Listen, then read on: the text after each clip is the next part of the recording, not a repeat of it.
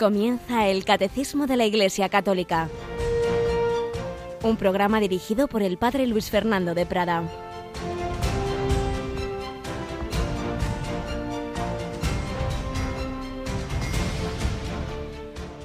No tienen necesidad de médicos los sanos, sino los enfermos.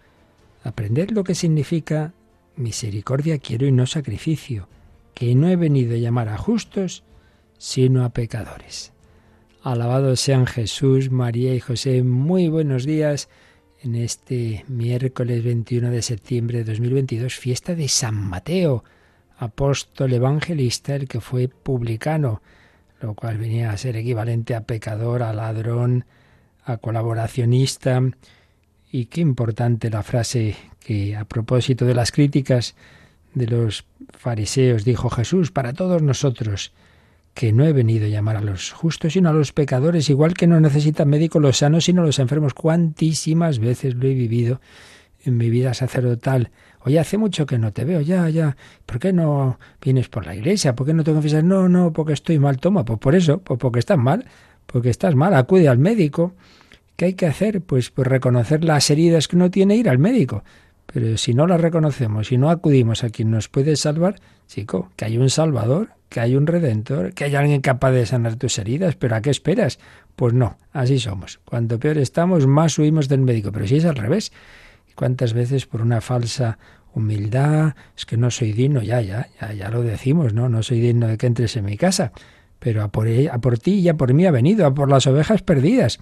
Cuando peor estés, más es para ti Jesucristo, más es para ti esa gracia que Él nos trae, más es para ti la iglesia en donde nos reunimos pecadores para llegar a ser santos por la gracia de Dios, nos dice San Pablo en la primera lectura. Yo, el prisionero por el Señor, escribe desde la cárcel a los Efesios, os ruego que andéis como pide la vocación a la que habéis sido convocados. Eh, hoy se nos relata esa vocación de Mateo, pecador, herido por, por la avaricia, por, por la soberbia, curado por Jesús y llamado a ser santo. Sed siempre humildes y amables, sed comprensivos, sobrellevaos mutuamente con amor, esforzándose en mantener la unidad del espíritu con el vínculo de la paz. Pues sí, precisamente el tener conciencia de nuestra debilidad, de nuestros pecados, que he sido llamado no por ser mejor que nadie, sino al revés, pues nos ayudará a ser comprensivos de la debilidad del prójimo. San Mateo, apóstol y evangelista, enséñanos a fiarnos del Señor, a dejarnos mirar por Él, a acudir al médico con frecuencia que nos sane, porque todos tenemos heridas y todos necesitamos de su gracia salvadora. No ha venido a llamar a los justos, sino a los pecadores. Cuando te veas así como que no te apetece ir a la iglesia, hablar con el sacerdote, confesar, pues recuérdate esta frase. No necesitan médicos los sanos, sino los enfermos. Y todos somos enfermos. Y a través de estas ondas de Radio María se extiende esa palabra salvadora del Redentor. Y ya entramos en el último tercio de este mes de septiembre. Tenemos con nosotros a Yolanda Gómez. Buenos días, Yolanda. Muy buenos días, padre. Yoli, y les decimos ya a nuestros oyentes que como es costumbre en esta casa, el 1 de octubre comienza, comienza una nueva programación que presentaremos este año un poquitín más tarde porque ese fin de semana, el 1 de octubre, tenemos un encuentro de voluntarios, pero el 8 de octubre haremos presentación de la nueva pro temporada, pero que empieza ya el 1, ¿verdad? Eso es, con mucha ilusión, lo estamos preparando y el 8 de octubre, pues de 5 a 7 de la tarde, vamos a tener ese programa donde van a poder escuchar todos los oyentes esos eh, nuevos programas que se incorporan o cambios que se hacen en la programación de Radio María. Así es, pero como os digo ya desde ese día de Santa Teresita tenemos buena patrona de inicio de las temporadas, 1 de octubre comenzará pues no demasiados cambios, pero vaya, unos cuantos, como siempre, nuevos enriquecimientos en diversas materias. Por ejemplo, un programa de una ya eh, veterana colaboradora, doctora en teología, una seglar, doctora en teología, no es tan habitual, Inmaculada Moreno, pues una doctora en teología nos va a hablar de las doctoras de la Iglesia, ¿verdad? Las mujeres doctoras de la Iglesia. Bueno, y muchas cosas más que ya os iremos contando. Bueno, pues hoy vamos a tener un programa un poco especial hoy y mañana supongo que también, porque ya hemos terminado, recordáis lo que vimos sobre el bautismo, pero he visto un texto precioso, eh, un discurso a modo de lección divina que tuvo Benedicto XVI sobre el texto de, ese mandato misionero, hizo al mundo entero, enseñad y bautizad, y nos va a servir como síntesis teológico espiritual sobre el bautismo. Pero antes de ello, como estábamos haciendo estos días, seguimos con ese, esa reflexión sobre la parábola del buen samaritano y los sacramentos del padre eh, José Granados, que, que, tanto, que también escribe, que realmente es una preciosidad. Así que vamos adelante con esta parábola tan interesante.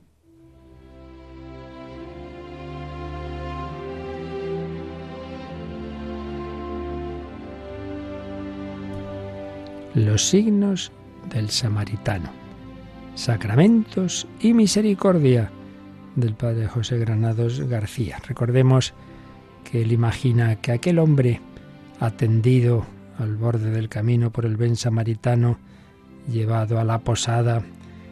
Y luego después, pues él se da cuenta de que sí, se han curado las heridas de su cuerpo, pero que en su alma, en sus costumbres, en sus actitudes, en su vida familiar, etcétera, hay mucho, mucho más hondo que sanar y eso no, no sabe cómo se cura.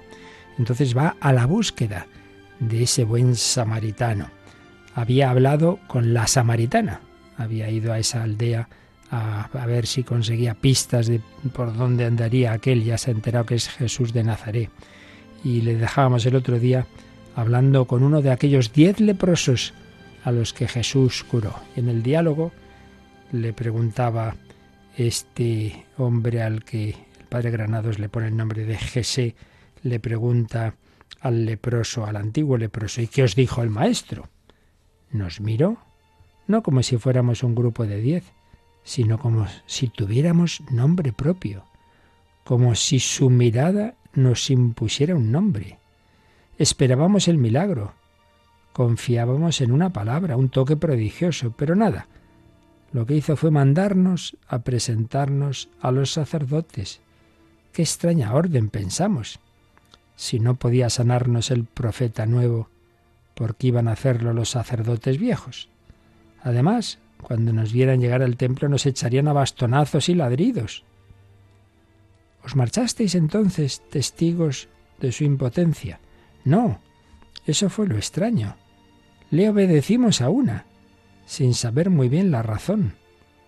Tal vez fuera inercia gregaria o quizás el tono de esperanza con que el nazareno nos había intimado. Al templo nos dejarían acercarnos, Allí no llegamos. Fue a mitad de camino cuando sucedió. Cuando sucedió. Y el antiguo leproso narró el suceso.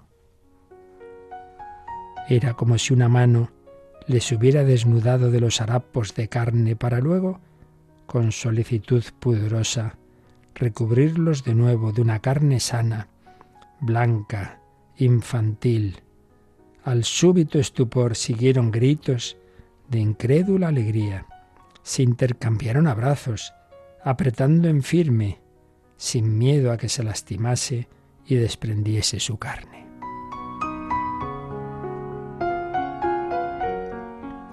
Hasta aquí los había asociado un fatídico destino, pero una vez sanados, sus caminos se dividían Ahora podían regresar a sus ciudades, enmudecer la campanilla que los excluía, porque su carne se ligaba de nuevo a la carne de todos los hombres. ¿Volviste tú también al pueblo? El caso es que aquella curación no me dejó tranquilo. La carne que me arrancaban me recordaba otra carne, una carne vieja, donde los hombres cultivan desde siempre desprecios y excisiones. Lo que la lepra roía era la vida común, agrietada por la desconfianza y el resentimiento. Y esta lepra no nos crecía solo a nosotros, carcomía lentamente los cimientos y las murallas de cada aldea y de cada pueblo.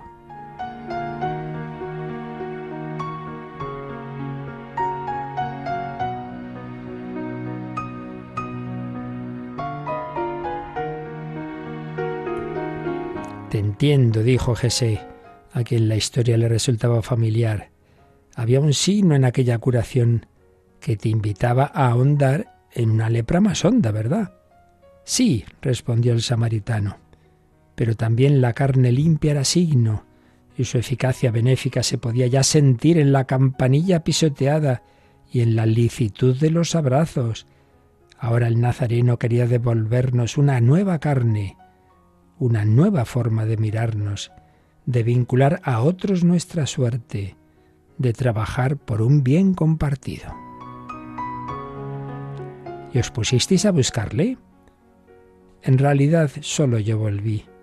Intenté convencer a los otros, pero tenían prisa por recobrar años perdidos, por reanudar sus viejos asuntos.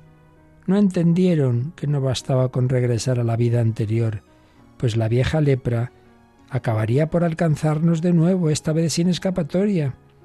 Era necesario erradicar el germen de la enfermedad, que la vida se transformase en nueva.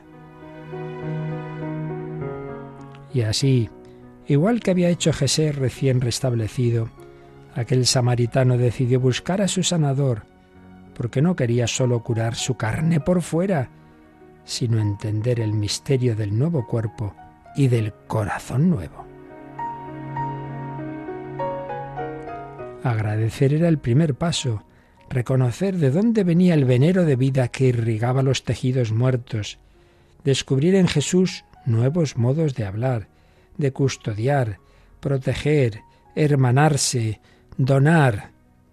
La carne del Maestro había regenerado su carne, y sólo viviendo cerca de ella, sólo participando de ella, se podía mantener a raya toda lepra. De los diez, Solo el samaritano volvía sobre los pasos de su memoria para agradecer el renacimiento de la carne y recibir aquello que el signo le había conferido de modo incipiente. Y el maestro le dio la razón. De los diez, solo el samaritano había sido curado. Transitaban los otros por una fase tranquila de su mal. La enfermedad, apenas disimulada, seguía carcomiéndolos. Transcurrieron la tarde compartiendo historias, la parábola del samaritano sanador y el suceso del samaritano sanado. Eran dos relatos de misericordia, de una carne que rescataba a otra carne, de un corazón que se arraigaba para verdecer otro corazón, un corazón en que se arraigaba para verdecer otro corazón.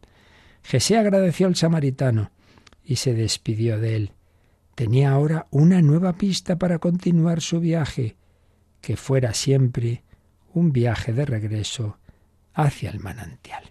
Pues qué bella esta reflexión, imaginando que ese leproso, uno de los diez, el que volvió a dar gracias, se había dado cuenta de que sí, su carne había sido curada, pero como le pasó a Jesé, necesitaba una sanación mucho más importante, la del corazón, la de esa lepra que tú y yo, querido oyente, tenemos del egoísmo, de la soberbia, de la pereza, de la avaricia, de la lujuria, de la gula. Cada uno sabemos cuál de estos puntos débiles es el más débil en cada uno de nosotros y como tantas veces lo intentamos, no, no, no me voy a volver a enfadar, no, no, no voy a hacer esto, caemos, recaemos, solo hay un médico capaz de sanar, que no ha venido por los justos sino por los pecadores que sabe que viene a por los enfermos, que necesitamos del médico. No, no acudamos al Señor solo cuando nos toca la enfermedad del cuerpo, que es lo que suele pasar. Entonces nos asustamos y no nos damos cuenta de que hay otra mucho peor que puede llevarnos a la desgracia eterna. Acudamos al sanador, acudamos al Salvador, como imagina esta parábola sobre las parábolas, sobre la parábola del buen samaritano, con el recuerdo de aquel samaritano aquel leproso que fue el único de los diez que volvió a dar gracias y que según esta preciosa interpretación lo que quería era también que Jesús sanase su alma. Pues es lo que queremos nosotros, así se lo pedimos al Señor, que siga metiéndonos esas medicinas que necesitamos en los sacramentos, en la oración, a través de su palabra, de las acciones que Él mismo nos impulsa a realizar, obras de caridad, de misericordia, y así nuestro corazón, en Él se cumpla la profecía de Ezequiel, arrancaré de vuestra carne el corazón de piedra os daré un corazón de carne. Pues así se lo pedimos al Señor y le pedimos también esa confianza en que Él es capaz de hacer milagros en nuestra vida.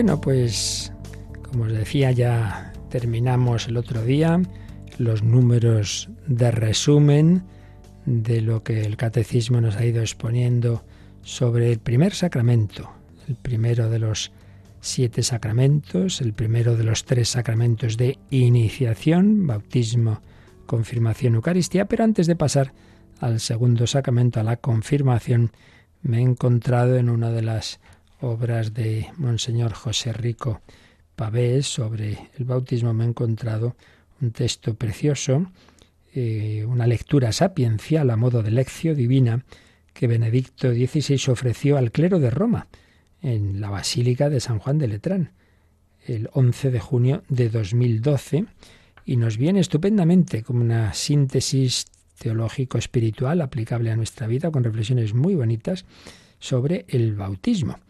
Lo vamos a ir leyendo un poquito resumido, quitando alguna cosilla y, haciendo de vez en cuando algunas reflexiones.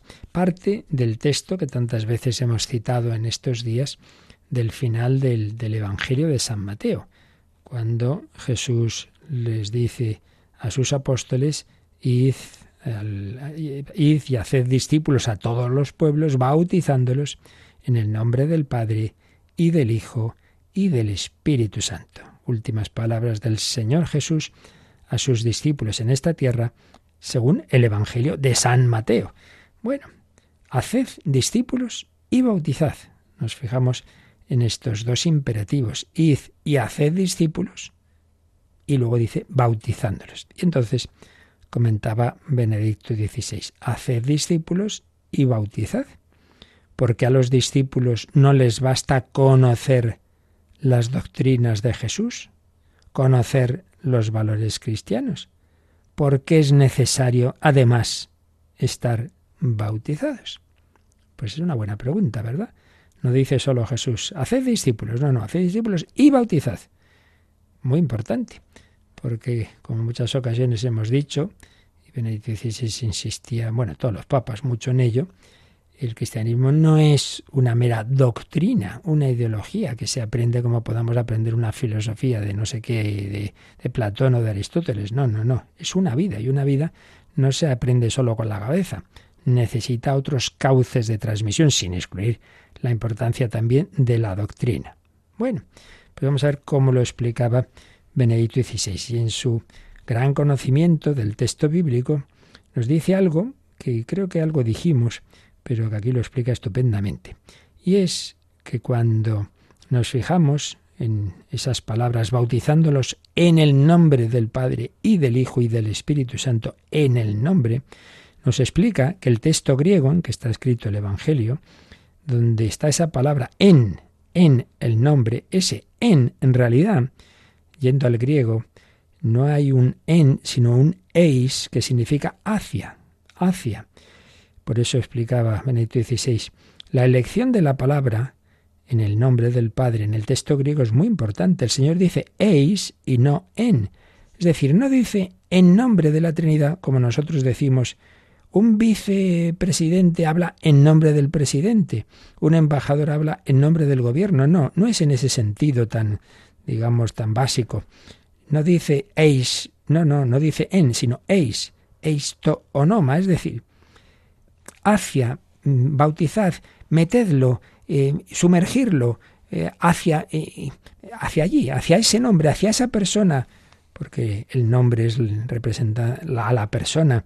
Bautizad en el nombre del Padre es sumergirlo en la persona del Padre.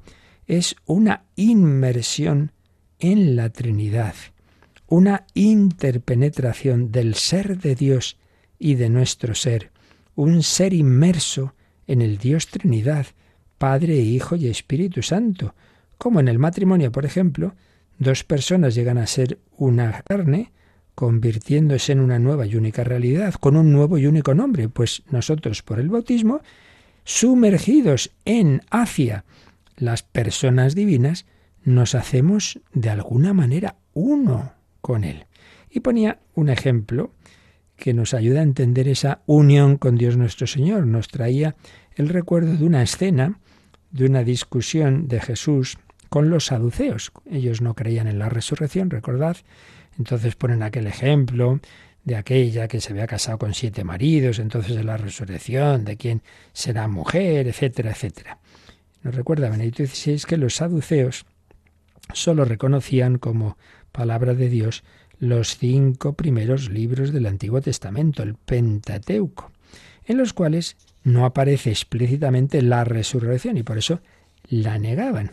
Y entonces Jesús, sabiendo que ellos se apoyan en ese libro, les va a recordar la escena del, del, Éxodo, capítulo 3 del Éxodo, de la teofanía de la zarza ardiente.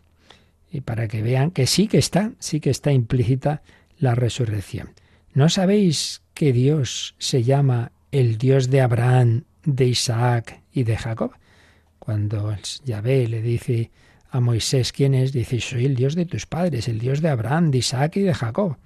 Y explicaba Benedicto XVI. Así pues, Dios toma a estos tres, Abraham, Isaac y Jacob, y precisamente en su nombre se convierten en el nombre de Dios.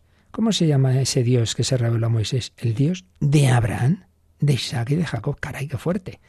Que Dios, para llamarse a sí mismo, usa nombres humanos. Es el Dios de Abraham, es el Dios de Isaac, es el Dios de Jacob. El nombre de ellos se convierten en el nombre de Dios. Para comprender quién es este Dios, se deben ver estas personas que se han convertido en el nombre de Dios, en un nombre de Dios, es decir, están inmersas en Dios.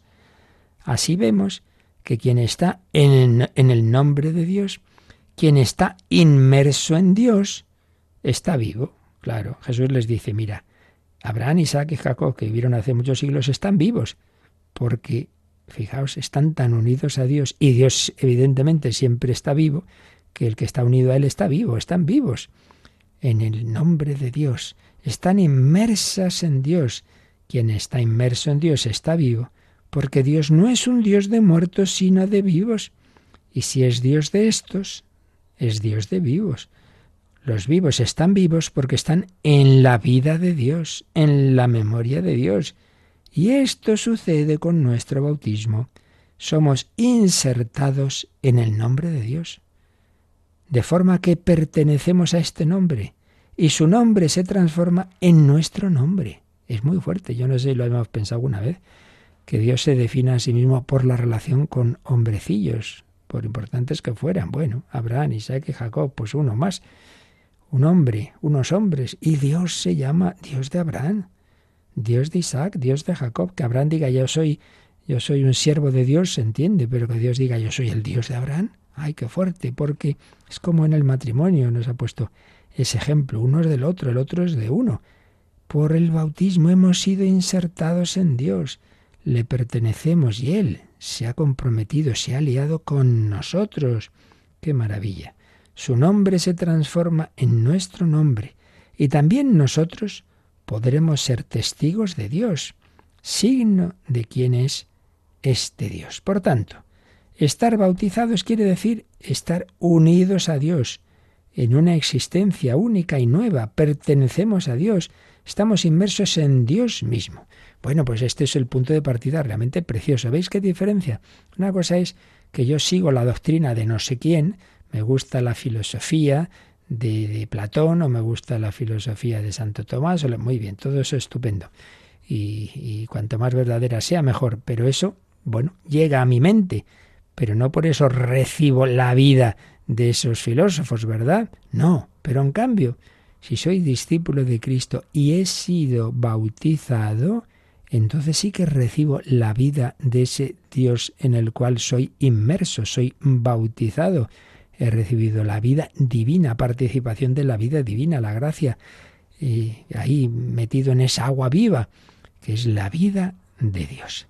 Por tanto, inmersión en Dios, cristianismo no es una mera transmisión de doctrina, sino de una vida. Y se transmite a través, como camino principal de los sacramentos, y el primero de ellos, el bautismo. Pues bien, de este punto de partida, a continuación, en esta lección divina, Benedicto XVI va a sacar cuatro consecuencias. Luego después se va a fijar en el rito sacramental para ir comentando aspectos de ese rito. Pero primero vemos esas cuatro consecuencias. Primera, que Dios ya no es un Dios muy lejano. No es una realidad para discutir si existe, si no existe, sino que nosotros estamos en Dios y Dios está en nosotros. La prioridad, la centralidad de Dios en nuestra vida es una primera consecuencia del bautismo, la centralidad de Dios, que Dios está en mí yo en Él. Por tanto, a la pregunta ¿existe Dios? La respuesta cristiana debe ser existe y está con nosotros. Es fundamental en nuestra vida esta cercanía de Dios, este estar en Dios mismo, que no es una estrella lejana, sí, sí, algo tiene que haber por ahí arriba que tanta gente dice, ¿verdad? Que nombre, que no, que, que, que ha entrado en tu alma y tú has entrado en su corazón. No es una estrella lejana, sino el ambiente de mi vida. Nosotros, pues, debemos tener en cuenta esta presencia de Dios, vivir realmente en su presencia. Y añado yo que precisamente sabemos que cuando uno vive en esa amistad con Dios, en esa gracia de Dios, cuando no ha expulsado a Dios de su vida por el pecado mortal, pues se produce lo que llamamos la inhabitación de la Trinidad. Inhabita la Santísima Trinidad. Si alguno me ama, mi Padre le amará, vendremos a Él, haremos morada en Él, el Padre, el Hijo, el Espíritu Santo viven en el alma, en gracia, en esa amistad con Dios. Santa Teresa lo, lo veía, muchas veces tenía esas luces que, que no solo lo creía, sino que veía la belleza del alma en gracia. Por tanto, nunca estás solo, está el Señor contigo, está el Señor dentro de ti. Claro que sí, nunca vas solo, Cristo va contigo, el Señor es mi pastor, nada me falta. Pero volvemos al texto de Benedicto XVI en aquella lección divina que hizo en junio de 2012. Segunda consecuencia. Nosotros no nos hacemos cristianos a nosotros mismos. Llegar a ser cristiano no es algo que deriva de una decisión mía. Yo ahora me hago cristiano. Hombre, también hay que responder, claro que sí, también mi decisión es necesaria, pero es sobre todo una acción de Dios conmigo. Yo soy asumido por Dios, tomado de la mano por Dios. Y así, diciendo sí, tengo que decir sí, a esta acción de Dios, pero eso, a la acción de Dios. La iniciativa siempre es suya. Y así, diciendo sí a esta acción de Dios, llego a ser cristiano. En este sentido, llegar a ser cristiano, en cierto sentido, es algo pasivo. Yo no me hago a mí mismo, sino que Dios me hace hombre suyo. Repito, evidentemente yo tengo que decir de acuerdo, estoy de acuerdo, pero estoy de acuerdo con lo que hace Él. Dios me toma de la mano y realiza en mi vida una nueva dimensión. Igual que yo no me he dado la vida, la vida me ha sido dada. Nací no porque yo decidí nacer, porque yo me hice hombre, sino que nací porque me fue dado el ser humano. Así también el ser cristiano me es dado. Es un pasivo para mí, que se transforma en un activo en nuestra vida, en mi vida. Este hecho de ser algo pasivo, algo que uno recibe, también implica, de alguna manera, el misterio de la cruz, porque tengo que dejarme hacer. Yo solo puedo ser cristiano muriendo a mi egoísmo, saliendo de mí mismo, a mis maneras de ver las cosas, ¿verdad? Lo que llamamos la abnegación. Por tanto, primera consecuencia, Dios es un Dios cercano que vive en mí. Segunda consecuencia, la iniciativa de Dios ha sido Él el que ha querido asumirme, el que ha querido meterme en su propio corazón, darme su propia vida. Bueno, seguiremos viendo otras consecuencias, pero vamos a quedarnos ya un primer momento dando gloria y alabanza al Señor. ¡Qué maravilla! Es Él, es Él el que ha querido darme su vida, el que me ha metido en casa, en casa de la Trinidad y vivir así a su, a su vez en mi alma. Sí, bautizados en el nombre del Padre, hacia el nombre, hacia la persona, inmersos en el Padre, en el Hijo y en el Espíritu Santo, démosle gloria y alabanza.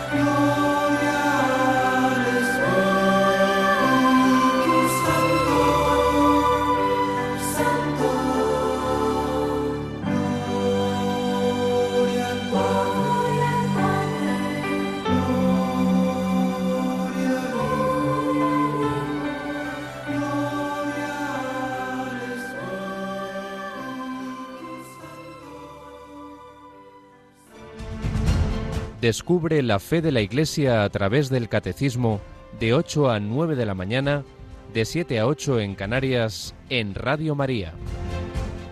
Gloria al Padre y al Hijo y al Espíritu Santo en los que estamos inmersos por el bautismo. Estamos comentando un poquito esta lección divina de Benedicto XVI sobre ese mandato misionero de Jesús de hacer discípulos y bautizad en el nombre del Padre y del Hijo y del Espíritu Santo ese entrar en Dios, esas consecuencias, la cercanía de Dios y esa iniciativa divina. Tercera consecuencia, al estar inmerso en Dios, al estar bautizado en Dios en el que están bautizados otros hermanos, entonces estoy unido a los hermanos y hermanas, porque todos los demás, todos ellos también están en Dios.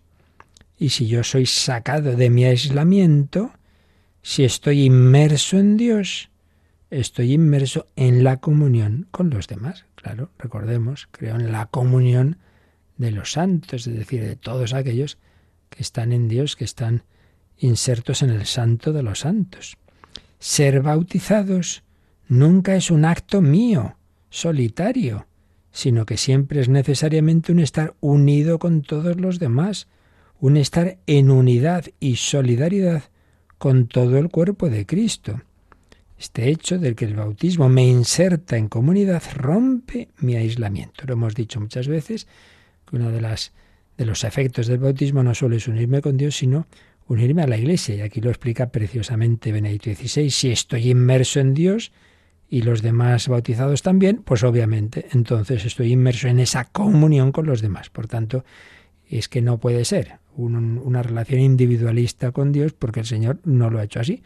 Nos ha hecho, ha hecho la manera de unirnos con Él, nos une con los demás. Cuarta consecuencia, que en el fondo es precisamente la intención con la que Jesús habló a aquellos saduceos, les relató aquella escena de la zarza ardiente.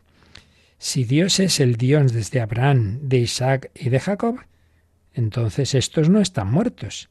Si son de Dios, el viviente, si son de Dios, están vivos.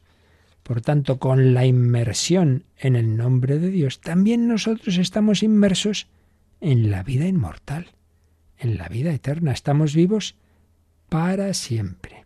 El bautismo es una primera etapa de la resurrección. Inmersos en Dios, inmersos en la vida indestructible, pues ya es un germen de la resurrección, es verdad. Todavía no se, no se ha dado, será el final de los tiempos la resurrección propiamente de la carne, pero ya tenemos esas arras, porque ya tenemos en nuestro ser esa vida divina. Como Abraham, Isaac y Jacob, por ser nombre de Dios, están vivos, también nosotros, insertados en el nombre de Dios, hemos recibido la vida inmortal. El bautismo es un primer paso hacia la vida indestructible de Dios. Bueno, pues no está mal para empezar, ¿verdad? Esta reflexión, eh, lo que implica el estar bautizados. Pero después seguía esta meditación sobre el sacramento del bautismo, pues fijándose en algunos de los aspectos del rito. También nosotros vimos números del catecismo pues en que, iba desgranando cada uno de los ritos. Aquí el no comenta todos, pero sí algunos y como siempre lo que dice pues es muy provechoso. En primer lugar recordaba que lo esencial del bautismo implica unos elementos que son una materia, el agua, y unas palabras, materia y palabra. Eh, el agua y unas palabras. Y esto es muy importante, porque, también lo estamos repitiendo, el cristianismo no es un espiritualismo. El cristianismo no es algo puramente espiritual, algo solamente subjetivo, del sentimiento, de la voluntad, de las ideas, sino que es una realidad cósmica. Dios es el creador de todo, por tanto también de la materia. La materia entra en el cristianismo. Solo somos cristianos en este gran contexto de materia y espíritu juntos. Frente a tantas tendencias eh, de nueva era, orientalistas, que la materia se ve como algo malo, hay que irse eh, separando de lo material y entrar en no se sabe qué cosa extraña, eh, energías, no sé qué. Mire, mire, nosotros creemos en el verbo hecho carne y en la resurrección de la carne, no solo en una cosa puramente espiritual. Pues la materia entra también en los modos de transmisión de la vida divina, que llamamos los sacramentos. Los sacramentos. La materia forma parte de nuestra fe. Creo en la resurrección de la carne. Dios nos inserta así en toda la realidad del cosmos y transforma el cosmos, lo atrae hacia sí. Y con este elemento material, el agua, no solo entra un elemento fundamental del cosmos, una materia fundamental creada por Dios, sino también todo el simbolismo de las religiones, porque en todas las religiones el agua tiene un significado. Benito XVI veía también que, bueno, pues como siempre suele hacer, ¿no? Hacer, hacernos ver que el cristianismo pues ya es la plenitud de la revelación de Dios, pero que había sembrado el Señor, pues lo llamamos esas semillas del verbo, había elementos de verdad en, en, las diversas culturas, religiones, filosofías, etcétera, pero que, claro, son elementos sueltos, mezclados con errores, pero que el cristianismo asume lo, verdadero de todo, ¿no? Es, no es un, una, exclusión. Sí, aquí viene esa dimensión de, de, saber que, Dios actúa de, de, muchas formas. Y por eso también el agua, pues no solo nos enseña a valorar la materia, sino a darnos cuenta de, que el Señor lo voy a decir con sus palabras, dice, el simbolismo de todas las religiones, porque en todas las religiones el agua tiene un significado. El camino de las religiones, esa búsqueda de Dios de diversas maneras, también equivocadas, pero siempre búsqueda de Dios, es asumida en el sacramento. Está muy bien expresado, ¿no? Podemos ver en las religiones una búsqueda de Dios, pues muchas veces una búsqueda pues con muchos errores, claro, porque es una búsqueda humana, pero es búsqueda. Bueno, pues la parte buena, como puede ser este valorar el agua en tantos ritos de diversos sacramentos, de, perdón, de diversas religiones, ese aspecto es asumido en este sacramento del bautismo.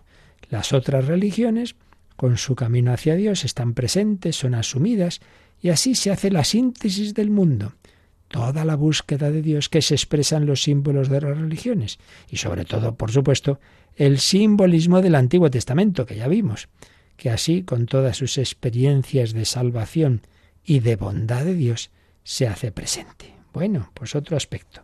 Agua y palabra. Y el agua como un recuerdo, por un lado, de que el cristianismo nos enseña el valor de la materia, no somos espiritualistas desencarnados, y por otro lado, que todo lo bueno, todo lo, verdadero que, que hay en, en la búsqueda de Dios de la humanidad, pues muchas veces con sus errores y equivocaciones, pero con ese deseo de buscar a Dios y, y, esos símbolos, y uno de ellos muy universal en las religiones, el agua, pues ha sido asumido ese simbolismo y el Señor sabe lo que coge, pues para, para mostrarnos, ¿no? Como algo como muy que, salta enseguida a la vista, ¿no? El agua como un símbolo de vida y de purificación. El agua, la materia. Pero está el otro elemento, la palabra. La palabra. Y entonces aquí Benedicto XVI va a ir comentando con más detención diversas palabras que se dicen en el bautismo. Concretamente, Mm, se refiere a renuncias, promesas e invocaciones. Renuncias, promesas e invocaciones. Palabras que no son solo palabras, sino camino de vida. Claro, renuncio a lo malo, prometo lo bueno, invoco a Dios. En ellas se realiza una decisión. En estas palabras está presente todo nuestro camino bautismal, también el prebautismal y el posbautismal. Con estas palabras y con los símbolos, el bautismo se extiende a toda nuestra vida. Claro que sí, las promesas, las renuncias, las invocaciones, es una realidad que dura, que debe durar toda nuestra vida, porque siempre estamos en camino bautismal, en camino catecumenal. El sacramento del bautismo no es un acto de ahora y ya está, sino una realidad de toda nuestra vida. Detrás está también la doctrina de los dos caminos, ese salmo parece que es el primero, que, habla ya de cómo el hombre se enfrenta a dos caminos. Uno de los primeros textos cristianos, la de Idagé, lo recoge también, ¿no? El camino del bien, fiarse de Dios, hacer caso de su palabra, de su ley, o al contrario. Los dos caminos. Bueno, pues primeras palabras en que se fija Benito XVI antes del bautismo, hay que decir si uno renuncia al mal y a Satanás y si cree, ¿verdad? Pues primero renuncias, renuncias. Tres renuncias. Bueno, eh, se fija en esta.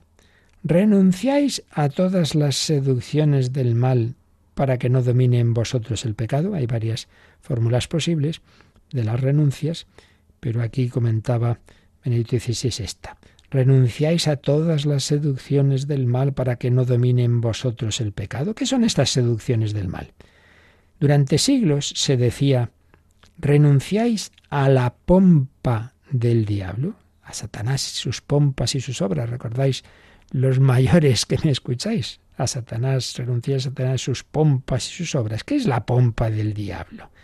¿Qué se entendía por la pompa del diablo? Eran los grandes espectáculos sangrientos de la antigüedad, en los que la crueldad se convertía en diversión.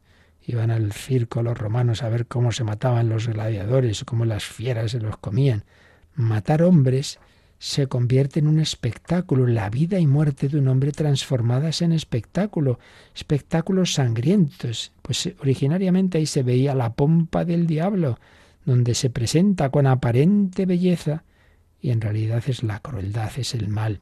Pero más allá de ese primer significado de la expresión, se quería hablar de un tipo de cultura, y esto vale para hoy igual, de un estilo de vida, de way of life, que dicen los americanos, en el que no cuenta la verdad sino la apariencia. No se busca la verdad sino el efecto, la sensación, y bajo el pretexto de la verdad en realidad se destruyen hombres. Se quiere destruir y considerarse solo a sí mismos vencedores. Pues la renuncia es la renuncia a ese tipo de cultura, que es una anticultura, contra Cristo, contra Dios. Es optar contra una cultura que el Evangelio de San Juan llama cosmos autos en griego, este mundo, este mundo. No se refiere el Evangelio de San Juan ahí al mundo que ha creado Dios, sino que se está hablando de una cierta criatura que es dominante y se impone como si fuera este el mundo, como si este fuera el estilo de vida que se impone, que se impone.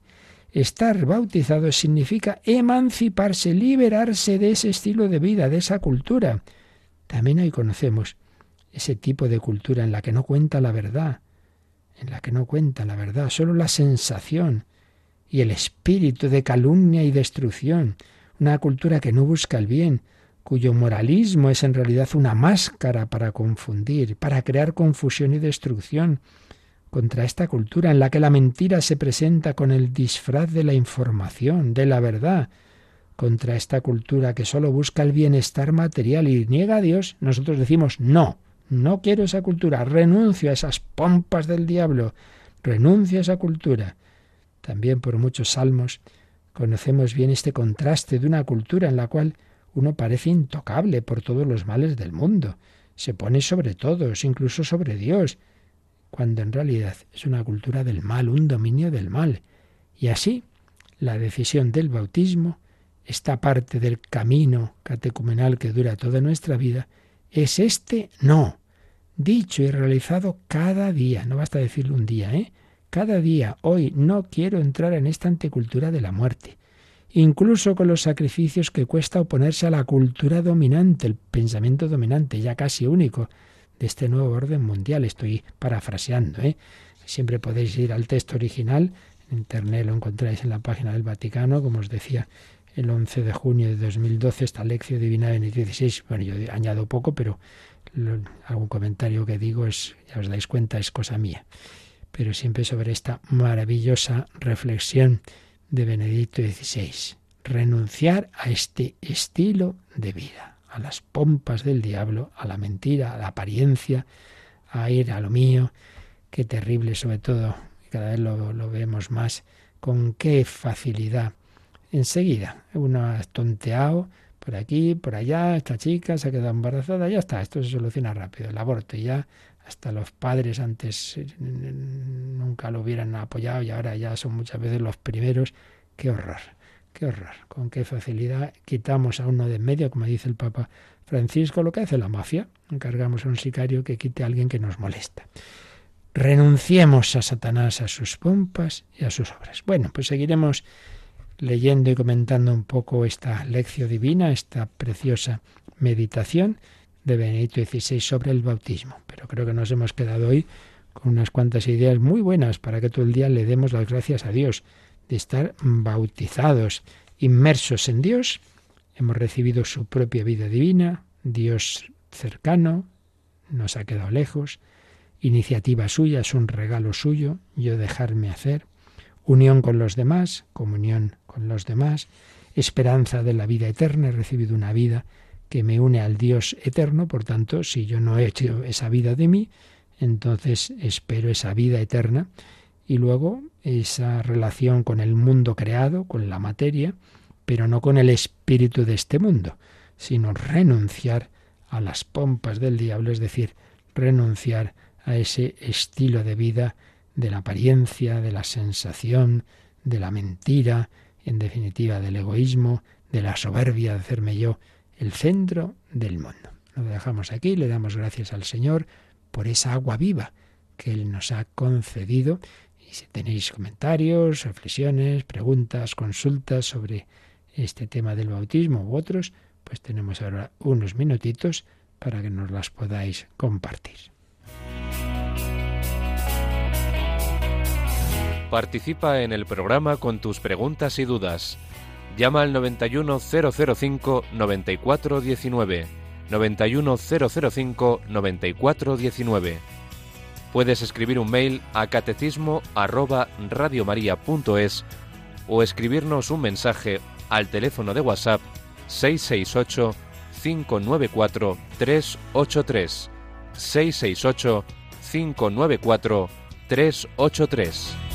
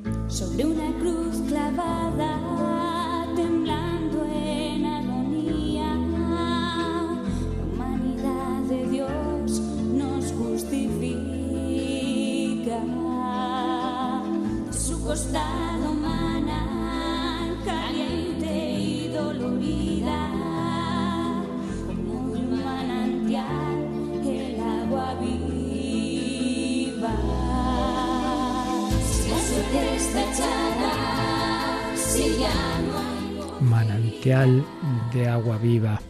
Teníamos un testimonio que tiene mucho que ver con lo que estamos diciendo de la renuncia a los estilos de vida de este mundo. Nos habla un hombre hace más de 20 años, comencé a escuchar Radio María en mi camino hacia el trabajo. Ese acto representaba una liberación de la culpa que por mi adicción a la lujuria impedía que tuviera una vida entregada a Dios y a María. La esclavitud a la demanda de satisfacción inmediata me convirtió en un zombi viviente, con doble vida. Pude sobrevivir a la vergüenza y el dolor que el mal había conseguido engañarme, para que sintiera que Dios me había olvidado, que mi destino era el infierno. Pero el rezar laudes y cantar el buenos días, Señor, liberaba una tenue luz de esperanza, aunque a las pocas horas caía de nuevo en las tinieblas el consumo desmedido de sexo Ahora después de una experiencia espiritual que tuve hace cinco años, cuando Jesús me agarró del brazo y me sacó del abismo en que estaba, siento su misericordia y amor cada día que despierto. Estoy aprendiendo a vivir tengo la ilusión del deseo de seguir su voluntad. Me ha rescatado con su sangre, me da esta nueva oportunidad de vida. Radio María sigue presente en mi coche y es la emisora que siempre nos acompaña en los viajes familiares. Los escombros del pasado están siendo reparados por la Santísima Madre, que no solo ha facilitado mi recuperación, sino la de toda mi familia. Quiero transmitir la esperanza de que es posible vivir plenamente siendo adicto en recuperación. Es mi cruz hasta el final de mi vida, pero también la oportunidad que Dios me da para seguirle cada día. ¿Merece la pena? Sí, pues claro que sí. Precioso testimonio. Y de ahí podemos sacar pues bastantes enseñanzas. Primero, esa, esa esperanza, justamente, decíamos en esta fiesta de San Mateo. No ha venido por los sanos, sino por los enfermos. Pues eso, adictos. En nuestro mundo hay muchos adictos y quien más, quien menos tenemos alguna. Pueden ser cosas más llamativas y otras cosas aparentemente buenas, pero que ya se nos imponen demasiado, como el famoso móvil y internet, y que está muy bien, pero al final se nos va de las manos tantas veces, ¿verdad? O cosas peores que nos llevan a pecados graves, como señala aquí nuestro oyente. Si estamos heridos, bueno, pues acudamos al médico y el médico es capaz de sanarnos y a veces lo hace de repente y ya está, pero muchas otras veces, como señala aquí quien nos escribe con un seudónimo, pues muchas veces, claro, la sanación es lenta. Entonces hay que asumir como reparación, como penitencia incluso, de nuestros pecados anteriores, esas consecuencias que nos quedan, que esto cuesta, que hay que seguir luchando. Bueno, bueno, pues eso, es ahora lo que antes era algo que hacías porque te daba la gana, ahora ya es algo que te duele, que te gustaría que se te quitara, pues ahora ya tómalo como, como esa cruz, como esa penitencia, pero te viene bien, te purifica esa lucha.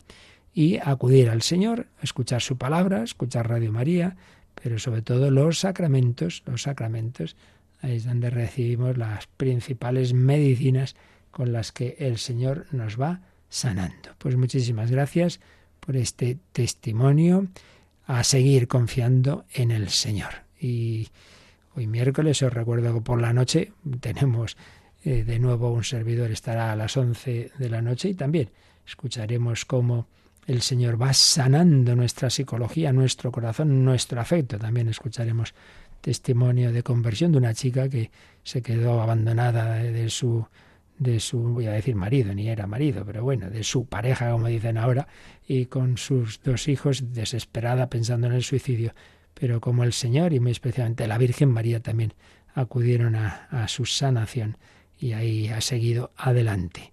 Pues lo contamos esta noche en el Hombre de Dios junto con otras reflexiones y bellas canciones también. Pues pedimos a esa Santísima Trinidad en la que hemos sido bautizados que nos ayude a vivir este, este día en su cercanía, en su presencia, como hijos de Dios Padre, hermanos de Jesucristo, templos del Espíritu Santo. La bendición de Dios Todopoderoso, Padre, Hijo y Espíritu Santo, descienda sobre vosotros. Alabado sea Jesucristo.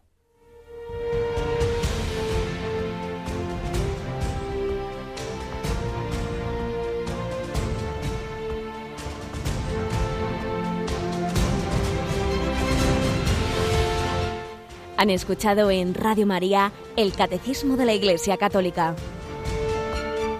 un programa dirigido por el Padre Luis Fernando de Prada.